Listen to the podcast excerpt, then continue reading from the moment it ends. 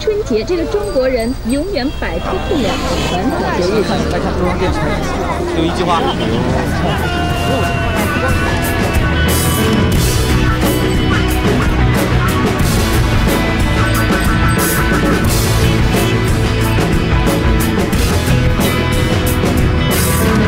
你好，欢迎收听春节六必黑。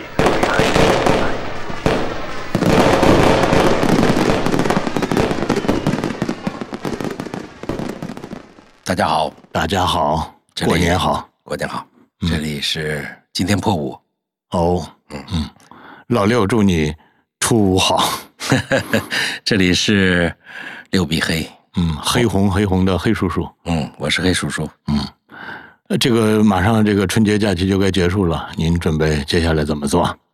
嗯，干活呗。我们可能就是初一、初二两天放假，现在这黑心的资本家就给员工们放两天假我的不是我我自己，啊呃，后面就都要开始工作了。哦，周扒皮最擅长扒的是自己的皮。哎呦，我们其实整个春节期间，嗯，以前都是我们拍摄最密集的时候。哦嗯，春节大家能够全家在一起，哦 平时很难，哦，因为那个氛围最好，所以美食也最多。嗯嗯。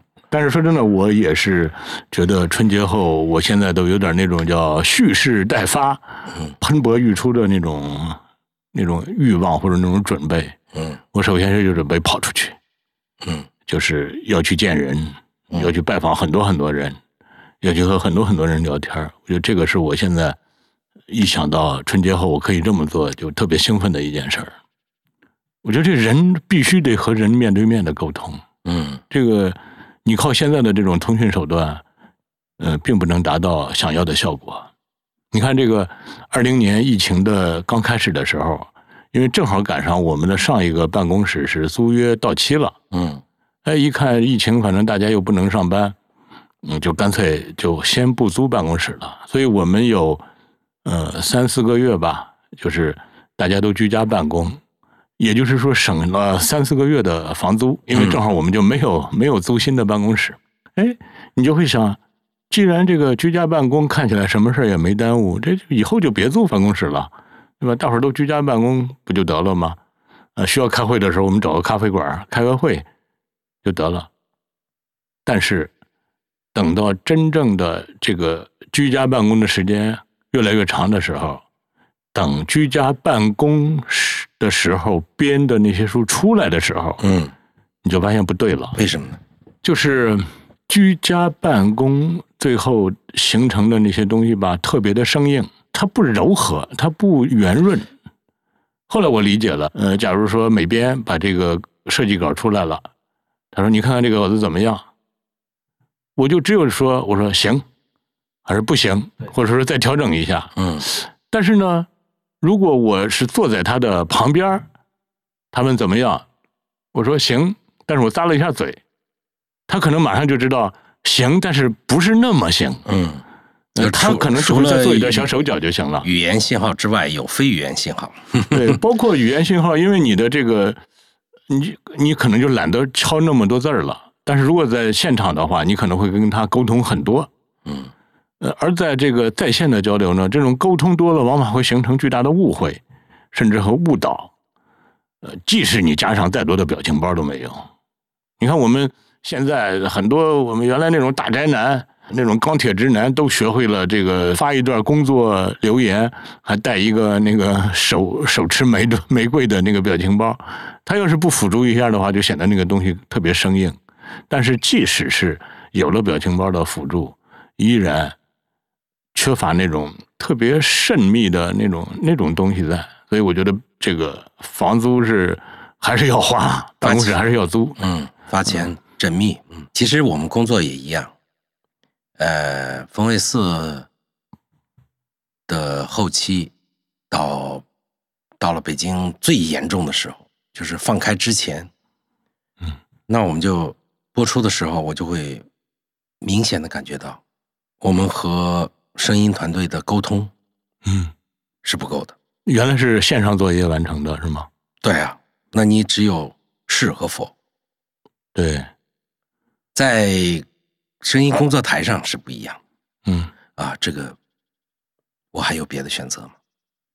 嗯嗯，这段音乐的情绪稍微浓了一点，在可能要在呃分轨里边再拆掉一一组乐器，嗯哎，那那他就真的就不一样。对，就是当然，我们有一个话叫观众买单，嗯就是好多东西我们上了大设备拍的四 K 的、八 K 的影像，大画幅的，用的电影头，其实对坐地铁看我们节目的人来说，那是完全没有作用。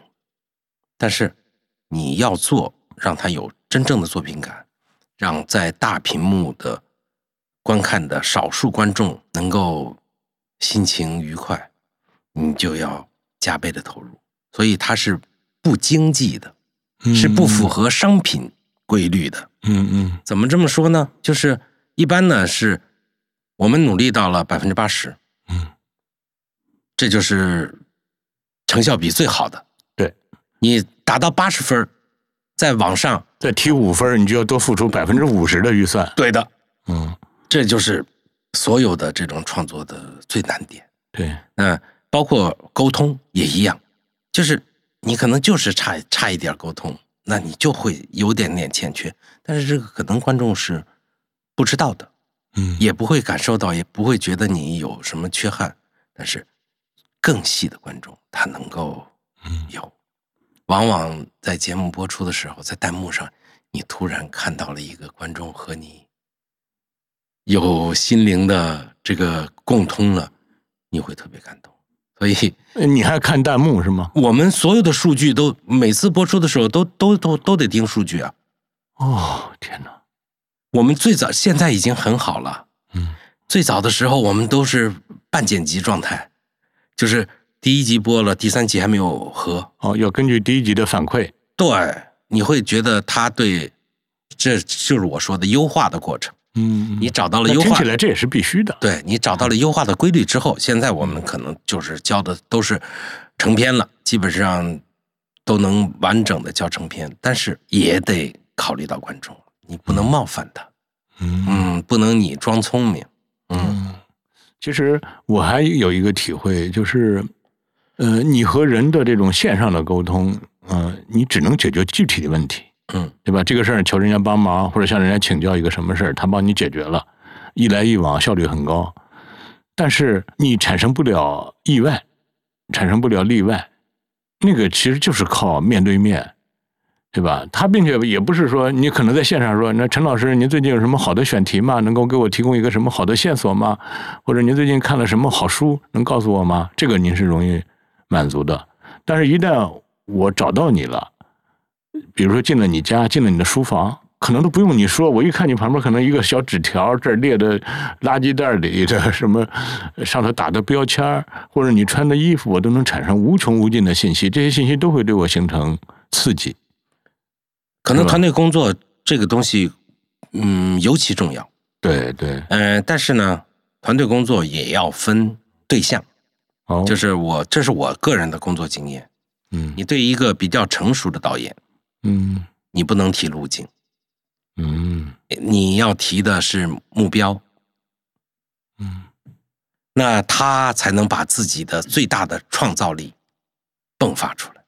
你如果提的是路径的话，他他没有激情，他也能够实现他，但是他没有激情。对你不能跟他说你找老六帮你把这个事儿做好，嗯，你就直接说你把这个事儿做好就行了，对是吗？嗯哦，嗯呃，因为我想面对面，就是觉得我如果我跟我说，哎，陈老师，我明天得找你，请您帮我们想个选题。那其实那会儿想的选题并不够好。嗯，我就说，哎，咱们喝顿酒吧，明天。那真的喝顿酒，可能就会产生无穷无尽的想法，并且我就没有那么功利。我说我一定要带着个选题跟你喝这个酒，或者我呃你不给我选题，我就不结账。呃他他就特别微妙的一种一种一种感受就有了。所以我觉得，原来我们习以为常的东西，现在再把它拾回来，我你就发现它格外有意义。所以我说我这个春节过后，我就要跑出去，就要去见很多人，并且不带任何目的的，就是要跟他胡聊，跟他喝酒，哎，故叫虚度一段时光，嗯然后再回到北京干我的工作。这你们太幸福了。因为我算了一笔账，你看啊，我们作废的，就是我们支付呃引进的这种版权图书，我们预付的版税，最后都付了人家钱了，最后觉得这个书不合适，我们这个书又决定不出了，呃，我们大概有一百万。后来我就问了一下我们的财务，我说咱们一般出个差多少钱？我们一般出个差就是五千块钱，这一百万够出多少次差五千块钱，啊？那你出多长时间的差？哎，就是个两三天嘛，你就是比如到杭州找一个老师嗯吃顿饭、喝个酒，并且一般只要人家愿意接待你的话，那个吃饭的钱都是人家买单，啊，太贵了，是吧？啊，你觉得太贵了是太吧？鬼了啊！就找别人请你吃饭，嗯对，也就是说这个一百万是可以出二百次差的，嗯，有道理。对吧？那为什么不把这个钱花在这上头呢？我相信出这二百次差捞回来的信息肯定好过在板带那儿得到的信息。嗯，我明白。你你说的这个感觉和我们不太一样，在于你知道找谁，嗯，哦，我们有时候不知道去找谁，哦，所以我们可能过了春节，我们就会有一个帖子，嗯。就是请黑叔叔去你家吃饭，类似，啊，嗯是吗？呃，这个不带人的，呃哦不呃不会带六叔去的，不，然后人家会说你不带六叔，我不接待。那这样的话，你情何以堪，好吧？是吧？嗯，这是一个关于自信的故事。哎，但是我就发现啊，就是你看你貌似吭吭哧哧的订票，然后打车到这个火西客站，坐了高铁找到对方，然后再吃饭，貌似很没有效率，但是他其实反倒是效能非常高。嗯，它比在微信上一来一往，可能几秒钟、几分钟就能搞定的事儿，收效更大。很多精明的创作者，他他对你艺术创作和执行合同嗯其实是不一样的。执行合同你说了，画点签字画押就 OK，因为它是牵扯到是或者不是。那艺术创作很多的东西打动你的，恰好是微表情，嗯，就是就是不易觉察的，是所谓的颗粒度吗？我我我我感受到了这个一个压力，我觉得他在说这个话的时候，嗯，嗯，有隐瞒，哎，我他是就会会有他去探究、去破案，对，这个恰好就是面对面交流的最可贵的地方。哦，嗯并且我都能想到它的结果了，嗯就是它其实反倒能让我节省出大量的时间。这个还不是最重要的，对，可能对我们来说，我们的新的选题有时候是诞生在浪费的采访里。嗯，就是他这个不太适合我，但是我靠，这个我将来能不能也做一个？你想跟着我混是吗？呃，我觉得可能还是你跟着我混会会更好一些，生活质量会好一些。嗯嗯哎呀，你就别这个什么，我我也有很多懂吃的朋友，嗯嗯，并且我觉得人生就是在于把辛辛苦苦，呃，节省下来的时间浪费掉。嗯是吧？就是他编这本书得用三个月，我编这本书一个礼拜就够了，够了。那我剩下的时间干什么？我或者去编另外一本书，比他多挣一点钱，或者是那俩俩半月，我就想干什么就干什么，就只仰卧不起坐，只俯卧不撑，我就过这样的生活就挺美好。这可能就是我现在觉得进入到疫情后的时代，一个人应该这个放自己一马了，对吧？应该善待一下自己了。我现在就特别想赶快攒出点时间来，让我浪费浪费吧。嗯，你呢？我嗯，就今年我会做一个新的系列，嗯，叫《我的美食向导》。这不就是你吗？那第一个，呃，就是我的美食向导的这个我，请拍摄我，是我请拍摄我。然后我的美食向导就是陈黑黑说，啊，那不行。嗯，其实其实美食向导，他有可能是你，就是一个最不懂吃的人，他也可能是我的美食向导。呃，别别别，呃，我我把这个逻辑理顺一下啊。嗯这个我的美食向导的这个我是你，对是陈小青，对，以陈小青的主观视角去去去找全食。全中国最有意思的吃的东西。但是你整天忍不住说这个说那个，这一件美食，人家那个向导还没说话呢，你自己就就抖了个底儿掉，那还不得让观众反思啊？那是针对你啊，你这得做普及工作。哦，就是你在一些菜鸟是话多，对你，你就是见着怂人搂不住火，这这这是嗯，每个人都会这样的。哦，我嗯突然有点明白我的嗯江湖地位 是怎么来的了，嗯对吧？你对我的耐心，嗯呃，是语重心长嗯，和厚爱，实际上更多的时候就是还是说刚才的那个话题交流，嗯交流一个最好，这个我跟小南跟我妹聊过，就是小南从表达来说，他嗯可能包括甚至反应来说，可能都不是嗯我最喜欢的出镜记者或者是主持人，嗯。但是小南和窦文涛是、是我我能够见到的国内的主持人里面最善于倾听的。让别人能掏心窝子，就是聆听是采访的一个巨大的能力。嗯就是我要做的这个新的节目，那我会把聆听你就带着耳朵出去，对，你要那，你不得带两张嘴吗？我可能得带两个胃，因为会吃的非常多。不，你可以匀一个胃，把那个胃算作我的胃，不就可以？好吧，对吧？并且我又不会插嘴，我只会比出比摆出比你更大惊小怪的菜鸟表情来配合，哎，好吧，是吧？那最后好吗？整个人家读者，呃，观众看了这个片子，截出来的表情包全是我的，嗯，没你什么事儿了。是的，是的，嗯是吧？嗯嗯，嗯，哎，那这个您再详细说说这个计划，呃，啊要征集什么事儿吗？那我就想找可能和中国人正向相关的食物，以及它的各种的变化。这个说起来好像像一个人类学，啊，像它一个它百分之百是人类学。哦，还真是。嗯，我本来是讽刺的强调，嗯听你概括的这么高但是它深的意义它它，会很轻松，它不会，它呃，同时它有一个纪录片的外观，它不是完全的，就是呃跟在我屁股后面拍。我们讲的食物，我们还会用原来的逻辑，就把它展现的特别淋漓尽致。嗯，那如果这个美食向导带有很大的偏见呢？嗯，那我其实美食向导会经过导演来挑选，就是我们有调研团队，他也会来，因为每个人对美食的看法不一样，我们只能找最大公约数。就比如说这个食物特别好，这个这个当年乾隆皇帝下江南的时候。啊，他他哪一天下雨，这个没没有吃的就上岸，这个然后正好有一个人给了他一个吃，这个这个哎呀，那我要那么饿，我也觉得好吃呢。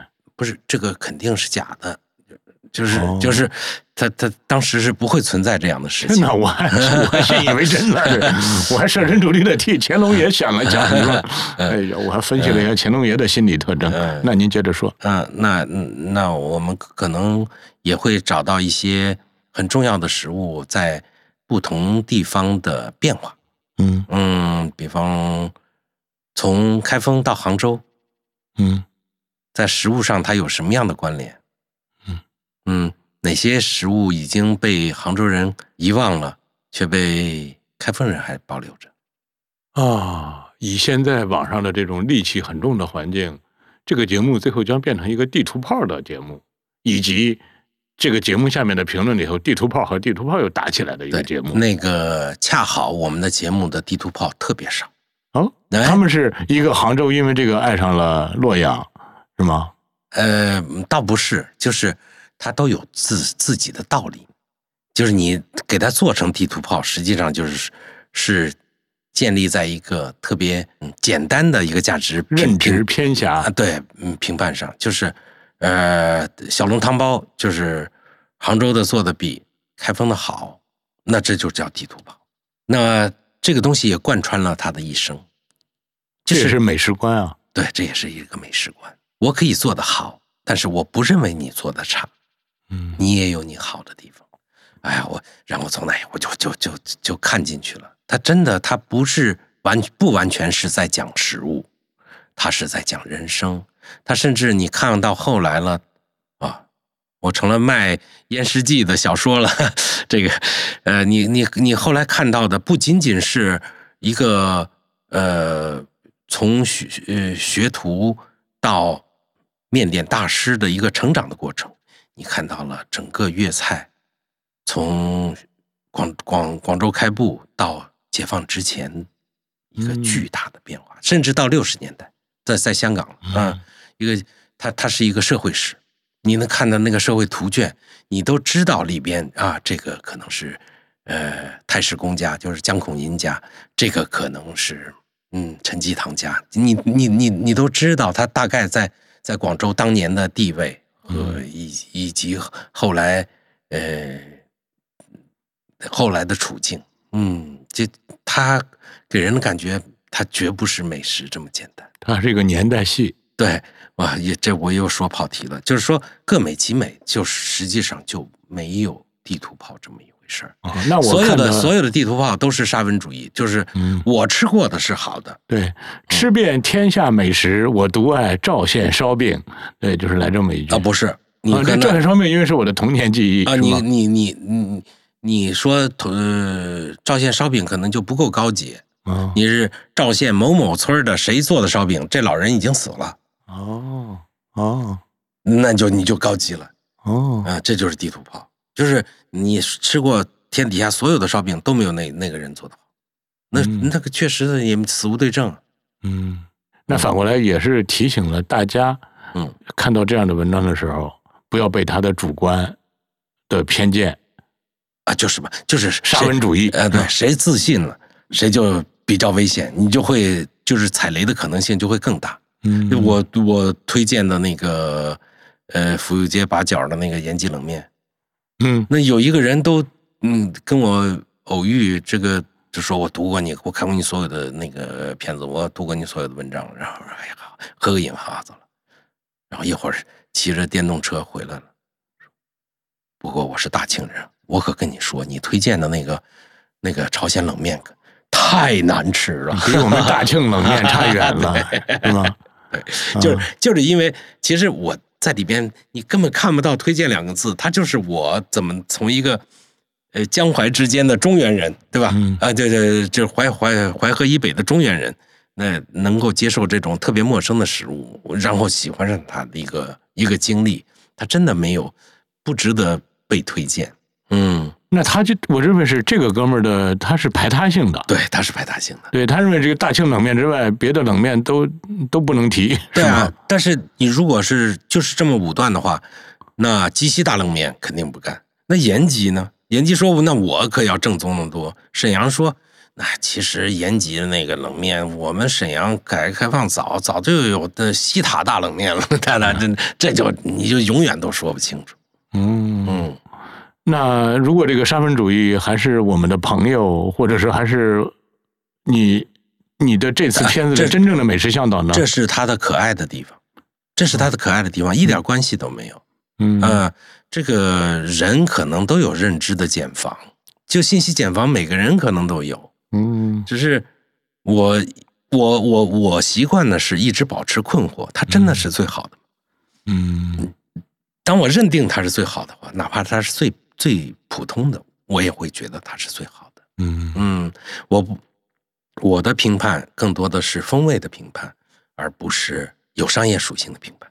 比如说嗯某某厨师、某某大师、某某家传了多少代的师傅、某某给呃普京做菜的师傅，呃，他他我今天吃了他做的菜，哦，就先用前头那堆东西吓吓唬人啊，对对对对对，呃，这这些东西都打动不了嗯，我可能就是嗯比较认你自己用实物的表达能够到什么程度。哪怕你沙文主义呢，对哪怕你充满偏见，对是吧？但是它是你的，哦，哎，我再说一个我梦寐以求的一个境界，嗯因为你看我编读库这十八年来，呃，人家都拿我当一个读书人看的，都问老六你今年读了什么书了？开个书单吧。我忽然发现我非常惭愧，嗯我开不出书单来，因为我看的大部分都是书稿。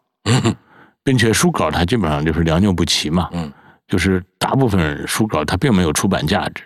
其实也就是说我我自己这些年吸取的信息的含金量是不够的，所以我特别希望就是，呃，我能够认认真真的读几本书，不只是看书稿，并且看书稿的心态也不对，因为你看书稿，你老是编辑的心态，你不是读者的心态，也妨碍了你嗯，好好的去学习，相当于我们拉片儿，拉片儿就没法看故事。对对对。嗯，所以哎，当我产生了这个念头之后，我记得有一次是在一次饭局上跟许知远老师聊过了，那许知远老师马上上升到了一个特别诗意的高度，嗯。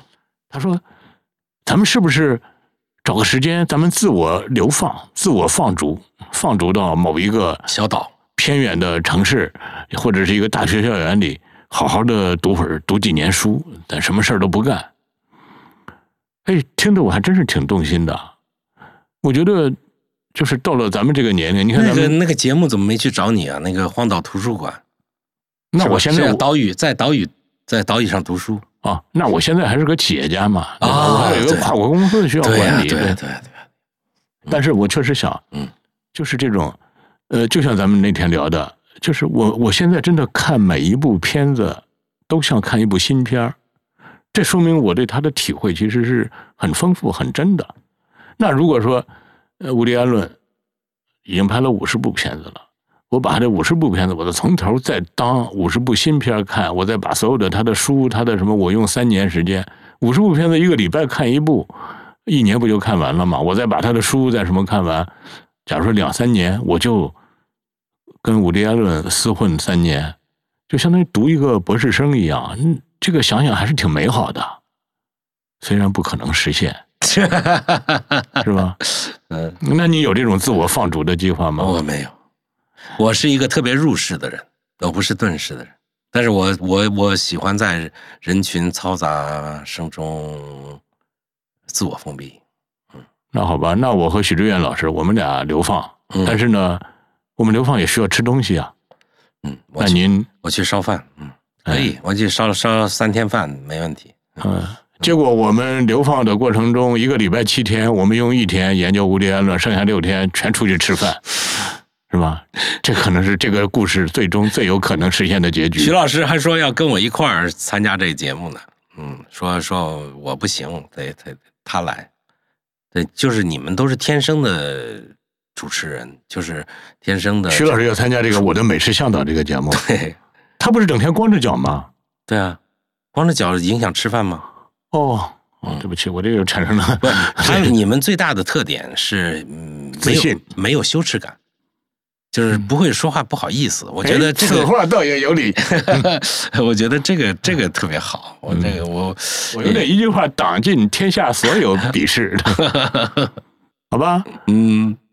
聊到这儿，真的没什么好聊的了，陈老师，我 好吧，再见，各位。嗯嗯，那、也希望大家继续关注我们的新我的美食向导对这部还没有也希拍出来的望大家能够呃有合作的机会，可以给老六这儿留言，也可以在我的人老珠黄的公众号以及我的微博陈小青发私信。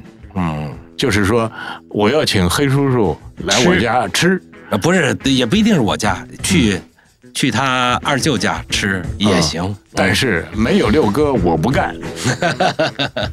再见。